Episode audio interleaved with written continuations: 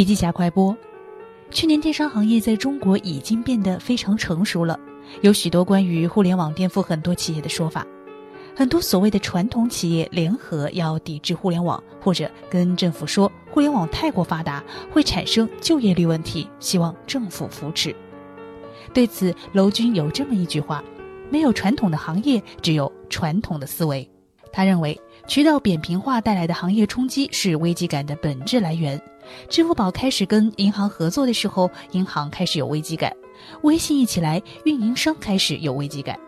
他认为，危机感的解决在于打造核心竞争力，在管理上要学会放权，改善基因，把自己的学习能力提高，才能更好的面对行业被颠覆的危机。好的，深度学习还需关注微信公众号“笔记侠”，阅读完整版笔记还原。